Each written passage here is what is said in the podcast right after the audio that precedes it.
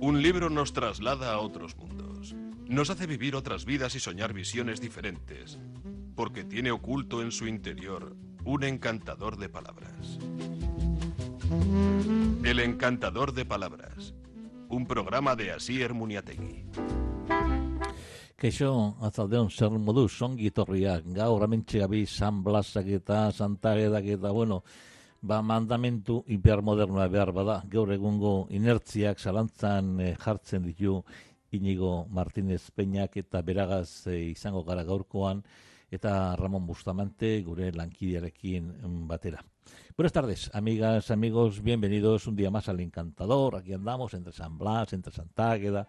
Bueno, pues hay muchos mandamientos, algunos son modernos. ¿Cómo se puede sobrevivir a la hipermodernidad? Pues hay 19 mandamientos hipermodernos, que es el nuevo libro de Íñigo Martínez, ¿verdad? Que en Gasteiztarra nació en el 75 y merece mandamento hipermoderno, un ensayo publicado en el CAR que capta la singularidad de nuestra época, nuestras coordenadas, eh, el tipo de sufrimiento que padecemos de esta sociedad, desde la sociedad líquida de Bauman hasta la sociedad del espectáculo de Guy la globalización, el consumo de masas. Él encuentra ese término hiper donde se sintetiza o que caracteriza nuestro mundo, ¿verdad? siendo lo hiper el más, eh, más y más, aquello que define nuestro estilo de vida, el crecimiento sin límites, el just it, eh, eh, o just do it, el rendimiento y la eficacia total, ese goce sin freno, las adicciones a cualquier objeto, a los excesos en cualquier campo mm, de lo humano que definen el ambiente de nuestra época, el aire que, respiramos, donde para algunas pues, la hipermodernidad encarna un canto a la libertad individual, y él quizás atrapa una paradoja fundamental del mandato de ser uno mismo, dueño de tu propio destino, que seas emprendedor, autónomo, innovador, donde nada es imposible, donde todos debemos perseguir nuestros sueños. Y bueno, pues él es filósofo y capta los mandamientos de una ley. El discurso de nuestra época encierra una serie de mandatos, de determinaciones, que anulan todo tipo de subjetividad o también de deseo, esta autoexigencia, que a veces es ciega y anónima y universal, de ser feliz a toda costa y en todo momento, pues genera nuevos dioses, genera en, esta ocasión dictados desde la economía neoliberal, desde la producción, ¿verdad? Son los dioses del rendimiento, del crecimiento, busca siempre lo nuevo, mídele todo, sal de tu zona de confort, no pierdas el tiempo, no estés triste, piensa en positivo, etcétera. Bueno, pues él nos propone hacernos un poco más ateos frente a estos dioses de la modernidad tardía, no acatar críticamente el pensamiento positivo, poder analizar las contradicciones, aceptando nuestros límites como humanos, cultivando las preguntas, también el humor, como no, el amor también, como posibles salidas a hacer más visible la vida. Bueno, él dice que cuando se ama algo no es una cosa más en la lista de objetos intercambiables, es en singular. Esta persona en concreto está fuera de la lógica del mercado. Quien ama no cuenta. Bueno, pues eh, va a hablar con nuestro compañero Ramón Bustamante para presentar este libro publicado en el, en el CAR Mandamentu Impiar Modernoak egungo inertziak salantzen jartzen. Estamos con, con él, con Íñigo Martínez y Ramón Bustamante, aquí en el Encantador de Palabras. Hmm. Eh, Mandamentu Hipermodernoak es efectivamente el título de bueno, de este libro que tenemos hoy aquí entre manos, es eh, publicado por Elcar en la sección Esta Baida, es decir, es un, es un ensayo, eh, Egungo inertziak salanzan hartzen. Vamos poniendo en duda, vamos cuestionando las inercias de hoy en día. Y es que Íñigo Martínez, eh, bueno, es filósofo, por lo menos está formado en la, en la filosofía, ¿no, Íñigo? Sí, bueno, eh, doy clases en bachillerato en la Icastola Lauro, en Loyu, y bueno, llevo ya muchos años eh, conversando también con, con gente joven, ¿no? Sobre, bueno, sus preocupaciones, su, intentando entender la vida y el mundo que nos rodea eh, con gente joven. Yo voy creciendo, cada vez tengo más años y ellos siempre tienen eh, enfrente de mí eh, los alumnos y alumnas de bachiller 16, 17 años y bueno, eso me da para pensar eh, el mundo con, en clase, ¿no? Con, con los ikasles. Hmm. E, ta zer diote ba gazteek, gaur egungo gazteek edo zure aurrean ikasgelan e, e, dituzun e, gaztetxo zer diote ba diruaz, zer diote ba e, gaur egungo e, gure bizimodu honetaz? Bueno, eh, ahotsak noski dira oso eh, anitzak ez, baina badago nik uste alako eh, ba, eh, eskaera bat eh, ondo pasatzeko, eh, gehiago emateko, eh, bere ba, soriontasuna eh, ez dakit, zoriontzu izan behar direla, nahi eta nahi ez, eta kuriosoki ez, ba, e, ahotzoiek, pizkate, tristetu egiten dituzte, batzutan e, exigentzia gehiagiren menpe daude, Eta, bueno, nik uste, modu batera do bestera, e, hori, ez, ba, e, ez dakit, e, superni hori, ez, egungo superni edo, e, ba, aginteraren e, ahots hori harrapatu nahi izan dudala e, saiakera horretan, ez.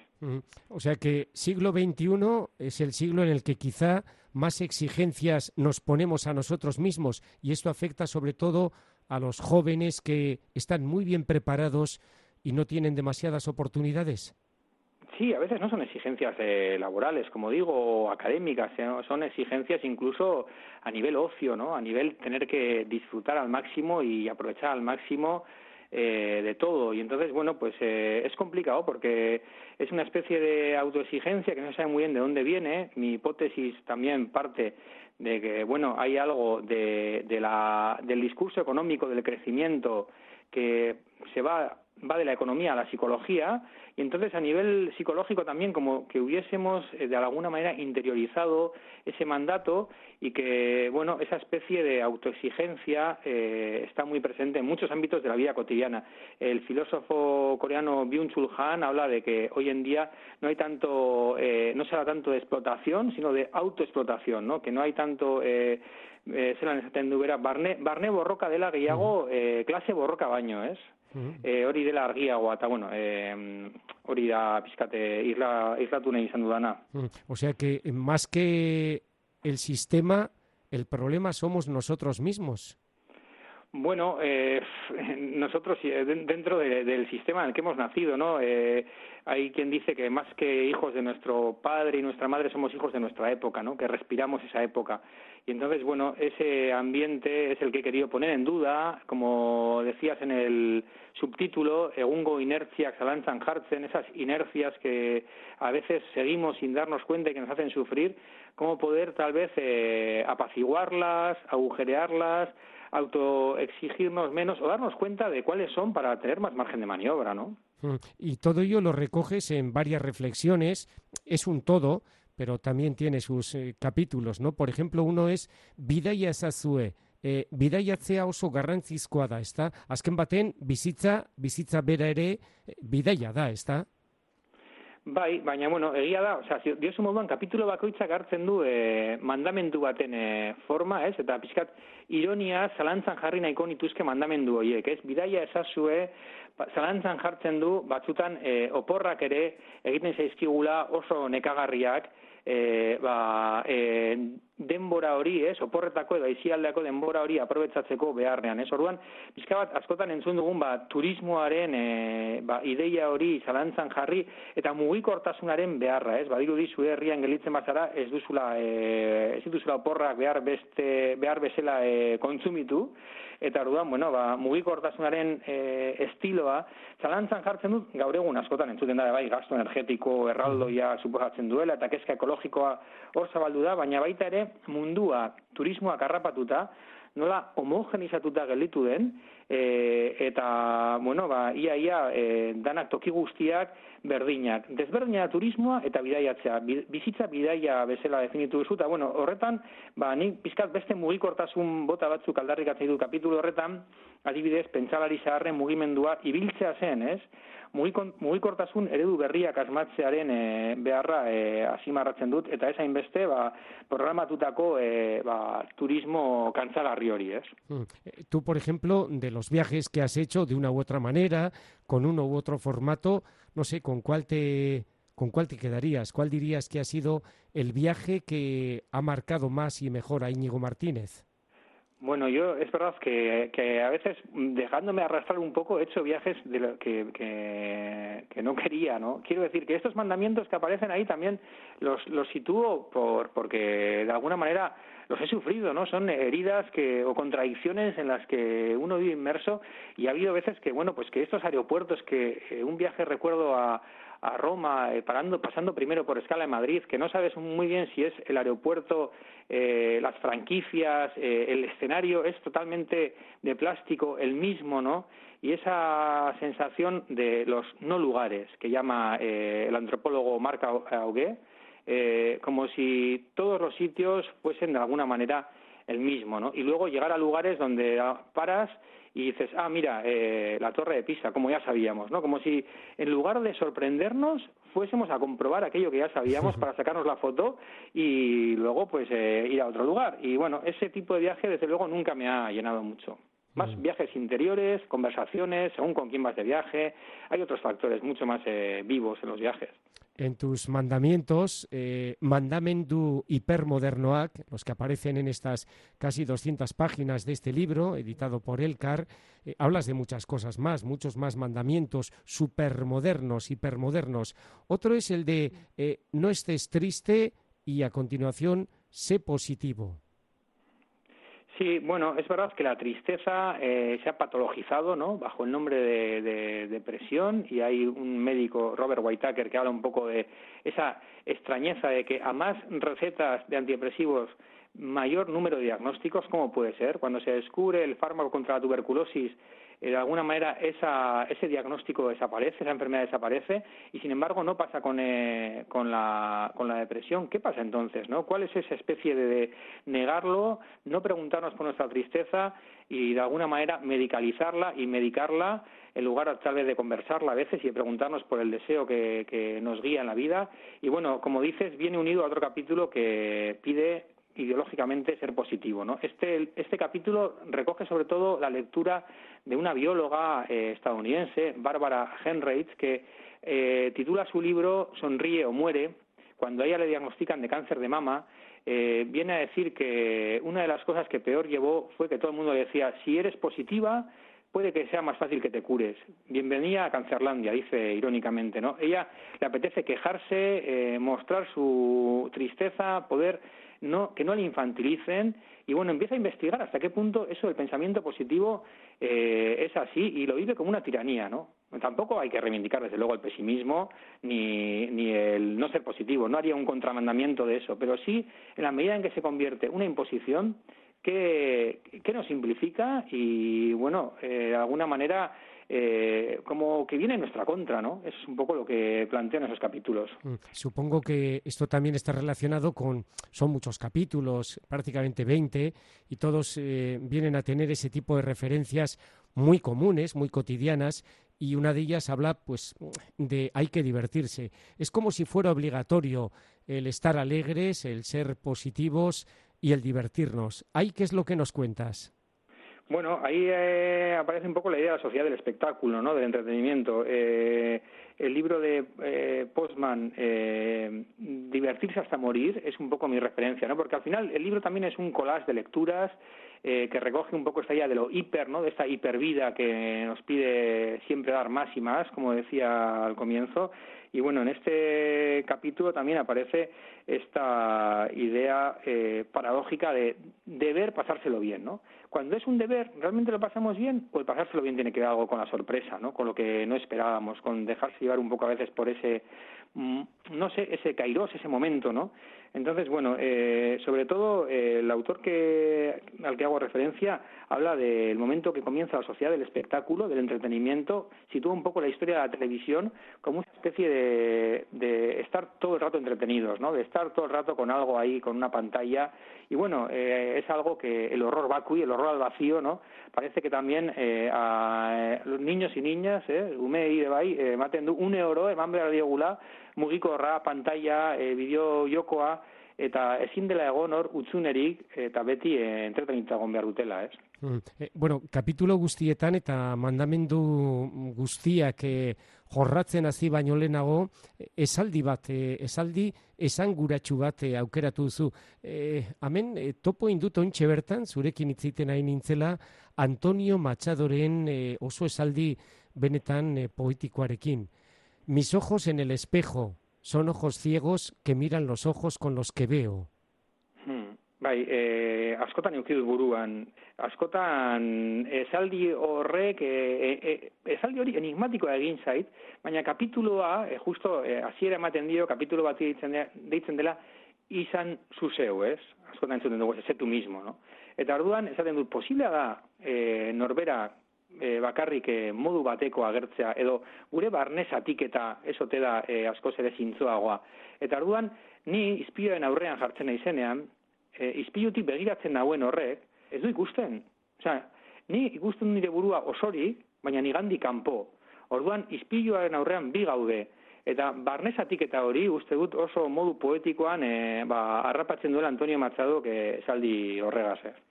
Bueno, una persona que estuvo marcada no solamente por eh, lo que fue su poesía, que también, claro, sino, bueno, por la desgracia, ¿no? Él eh, llegó desde Andalucía hasta las tierras sorianas situadas a mil, algo más de mil metros de altitud, se enamoró de, de una chica, la hija del mesonero, y, bueno, falleció al de poco tiempo. Eh, la desgracia acompañó a un Antonio Machado que supo reflejar sobre todo la naturaleza, pero también la condición humana. Algo de esto también aparece, siquiera de manera transversal, en tu libro, Mandamendu Hipermodernoac. Sí, eh, bueno, hay algo de cómo poder eh, escaparse quizás un poquito de, de, la época. Has hablado de la naturaleza, eh, hay algo, bueno, de lo que, lo que cambia y lo que no cambia, ¿no? ¿Cuál es un poco la dialéctica entre, estos dos, entre estas dos cosas? Y hay algo de la condición humana y de, y de nuestra vida no mortal y desgraciada y alegre a veces que bueno que más allá de las exigencias locas de la época pues tal vez está bien poner en común y poder recuperar algo de ese, de ese ritmo, ¿no? de ese otro ritmo. Había una vieja canción que de cuando en cuando todavía tarareamos y que decía aquello de tres cosas hay en la vida, salud, dinero y amor. Eh, del dinero ya hemos hablado algo, eh, del amor en su vertiente quizá más, eh, digamos, erótico, sexual, hablaremos en un ratito, pero de la salud. Zaindu Zaites es el decimoquinto capítulo que presentas con una frase de Frederick Nietzsche. Sí, bueno, eh, ese Saindus Aites, de alguna manera, ¿no? Esta obligación de cuidarse, eh, en realidad retoma un poco la idea de la medicina digitalizada, ¿no? De todos estos sensores, aparatos que llevamos pegados a nuestros cuerpos que empiezan a que miden, pues yo qué sé, eh, desde eh, los latidos, el número de pasos, las calorías. Entonces, bueno, cómo de alguna manera se apropian de muchas cifras de cosas que habitualmente o, o que bueno que, que sin medirlas pues vamos viviendo y sin embargo esto puede llevar a una especie de hipocondría generalizada, ¿no? A una especie de, joder, eh, el reloj que llevo me está diciendo ahora que me levante, ahora que estoy sentado, tiene un pitidito y entonces eh, llevo demasiado tiempo sentado y es bueno para la salud. O sea, esa especie de mandamiento que casi eh, estamos guiados por, por esa, esos smart eh, phones, smart lo que sea, que, que nos llaman a cuidarnos, pero de una manera bastante enfermiza, yo diría volvemos a la tiranía ¿no? de, de, las inercias de nuestra sociedad, también con la salud, ¿eh, Íñigo? Sí, sí, ahí está, ¿no? Pues eh, hasta qué punto eso es realmente saludable, ¿no? Esa especie de, de, mandamiento a cuidarse y es verdad que uno se puede volver loco si empieza a buscar eh, o a seguir la lista de, de consejos médicos de, yo qué sé, buscando en Internet, ¿no? De, de alimentos eh, saludables, eh, cantidad de deporte, o sea, eh, bueno, es, eh, como digo, un exceso y es lo hiper, ¿no? Lo, los hipercuidados tampoco creo que sean muy adecuados. Es como la comparativa esa que a veces los pensadores, bueno, quienes trabajáis en el ámbito del ensayo y la reflexión filosófica nos comentáis, ¿no? Eh, pasar de ser deportista o persona que tiene vida sana y hace ejercicio a convertirse en un auténtico vigoréxico, es decir, enfermar por exceso de ejercicio físico. Bueno, el exceso es, eh, como digo, eh, el eco de lo hiper, ¿no? El exceso. Entonces, eh, ¿cuál sería la medida? Una medida humana de, o sea, buscar un poco una medida que no nos lleve a este más y más y más adictivo, que también es una época muy de las adicciones. Se, oye mucho en psiquiatría adicciones a cualquier cosa, desde los móviles al gimnasio a las teleseries de Netflix, da igual, una más y una más y una más. La lógica adictiva siempre va sumando pide un poquito más hasta explotar y entonces la cosa sería cómo no explotar, ¿no? Íñigo, y de sexo mm, también hablas en el capítulo 16. Hay que practicar el sexo. Bueno, eh, claro, la sexualidad durante mucho tiempo ha estado en manos del discurso religioso como pecado. Eh, pasó al discurso de la psiquiatría y al discurso médico haciendo una lista de clasificación de tal vez de perversiones, que también fue muy polémica porque de repente algunas prácticas sexuales eran condenadas eh, como desviaciones, ¿no? Y toda una lucha política para sacar de esas, eh, esas clasificaciones.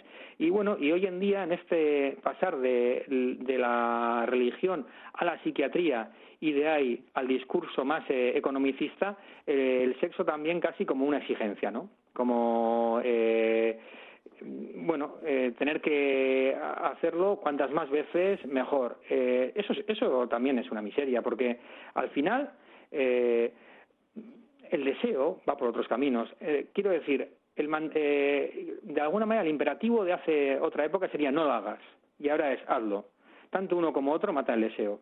Eh, y bueno, un poco cómo erotizar la vida sin que el sexo se convierta en mandamiento. Y es curioso porque hay una sexóloga que recojo en el libro, Valerie Tasso, que dice que, eh, bueno, la, la cuestión de, del Viagra o de medicamentos que un poco eh, puedan ayudar al rendimiento sexual son sobre todo demandados por gente joven y le llama la atención y dice, bueno, tiene que ver con, con eso, ¿no? Con, con una erección constante, no tanto con el deseo, ¿no? sino con el rendimiento. Eh, dicen algunos, y pensadores también, no solamente gentes del ámbito de la sanidad, que el principal órgano sexual del ser humano eh, no son los genitales, es el cerebro. Sí, no sé si el cerebro, ¿no? También es verdad que la neurociencia y la cosa de que seamos nuestro cerebro hoy en día tiene mucho peso, pero creo que, que por lo menos sí que las palabras eh, erotizan o deserotizan. Hay algo de, bueno, no sé, hay algo enigmático en el, en el placer de cada uno y, no tiene que ver desde luego con, con la exigencia, sino con justamente con lo contrario, diría. Amazortzigarren atalean, eh, holan diozu, soriontsua izan zaitez. Bai, e, bueno, soriontasunaren exigentzia bai oso deprimentea da, azkenean errun sentimendua sortzen du, eta gero eta gehiago, bueno, hor kapitulo horretan dago zorientasuna neurtzearen e, ideia, ez, ba, zelan e, neurozientzien bidez, zein izango litzateken burmuin zoriontzua, pizkatori zalantzan jartzen du kapitulo horretan, baina, bueno, funtzean uste dut badela, e, ze punturaino gure buruari exigitzen badiogu zoriontzuak izatea, ez badugu lortzen, horrek sortzen du, joe, ba, zer egin dut txarto, eh? zein da nire errua. Usatzen zait Fernando Pessoa idazleari galdetzen diotenean, e, kazetari bate galdetzen dio, ea soriontzua den, eta berak esaten du, ez, baina batzutan pozik nago, ez? Uste dut hor dagoela beste, bai, beste zintzotasun bat, ba, bizitzaren emozioen e, ba, aldakortasune, aldakortasunei, ez? Fernando Pessoa era, era un grande y todo lo que nos dejó es efectivamente referencia a la que podemos acudir de nuevo. Eh, ¿Es usted feliz? No, pero de cuando en cuando me siento muy a gusto y estoy contento conmigo mismo. Fernando Pessoa, izan zaitez zoriontsu. Sortuz ta sortuz gure aukera, atxedenik hartu gabe, lana eginaz goaz aurrera, kate horretan denok batera, gogor kiloturi gaude. Gizonak badu ingurulatz bat, menperatzeko premia, burruka hortan bizi da eta, hori du Vivimos en una lucha constante, vivimos en una tensión permanente y en un intentar eh, mejorar el momento, eh, sobrevivir también de alguna manera, pero sobre todo seguir intentando proyectarnos al futuro. Lo recogió muy bien aquel poeta que también era cantante y que era Xavier Lete y al que luego pues le dio también versión Mikel Laboa con este Izarren Aucha. Gizonen lana jakintza dugu ezagutu zaldatzea. Naturarekin bat izan eta harremanetan sartzea Nosotros vamos a seguir recurriendo, claro que sí, a Dario Streets, también a Miquel Laboa y a este poema de Xavier Lete y Zarrenaucha. Y también a este libro, Mandamentu hipermodernoak, egungo inertziak zalantzan jartzen, Íñigo Martínez Peña. Eztabaida atala, elkar argitaletxeak publikaturik. Ez da eukitzea zein den ona. Son verdades como puños, ¿no? Ez da dukanak ongi oidaki eh, eukitzeak zein den ona, ¿eh? El que no tiene es el que más aprecia que es tener. Eh, queremos lo que no tenemos, ¿eh, Íñigo? Sí, es verdad que está bien eh, en algún sentido mantener viva esa falta. Nunca tenemos todo esa exigencia de tenerlo todo es eh, agotadora y, mentirosa, diría yo. Entonces, bueno, eh, no está mal que nos sigan faltando eh, cosas, tener cierto vacío, porque desde ese vacío seguimos deseando.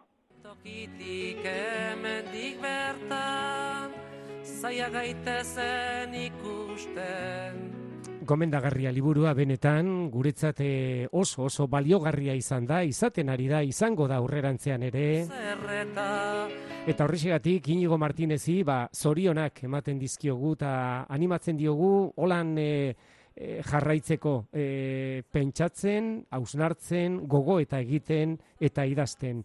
Mandamentu hipermodernoak, egungo inertziak zalantzan jartzen. Inigo, el encantador de palabras. Eskerrik asko Ramón, eskerrik asko Iñigo, mandamendu hipermodernoak, algo que leer los que sabemos euskera y realmente pues unas reflexiones muy interesantes para todos.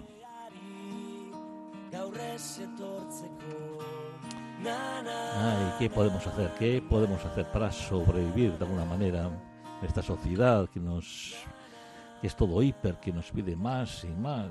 Ya os doy ese rendimiento, esa eficacia total, ese goce sin freno, todo eso, ¿verdad? Y a veces nos olvidamos de ser nosotros mismos también, ¿verdad? Nos piden que, mm, que salgamos de nuestra zona de confort, que no perdamos el tiempo, de buscar siempre lo nuevo. Oye, hay que saber mirar más y mejor y más detenidamente, seguramente darle tiempo a la mirada, a la forma de mirar. Sabemos mirar, sabemos sentir, si sabemos sentir, sabremos compartir. Y eso que no soy filósofo ni pretendo serlo. Bueno, la filosofía también forma parte de nuestro programa en el que esta semana pues hay varios mm, filósofos y pensadores. Bueno, mientras tanto, ser felices, disfrutar de, del tiempo, de la compañía, pensar en Santágueda, en los cantos, bueno, disfrutar la cultura de sus sus formas, sus muchas disciplinas, la música, la pintura, la escritura. Bueno, laguno bagoaz, pizkanaka pizkanaka, eta bagoaz baita ere kantuak izango dira laster batean, eta gure euskal munduare kaletatik edo, alba da, eta bestela, ba, bakotxak, bakotxa bere santuari, eutzi ditzola. Eta San Blasen, e, zara, ba, samako eta estarreko minak eta bakitzu, karameloak eta kordoitxuan, unok, bueno, ba, zain jo. Beste barik, talde ustean izenean, asier, minetain aurra zuen jainko lagun musu handi batez, aio, aio.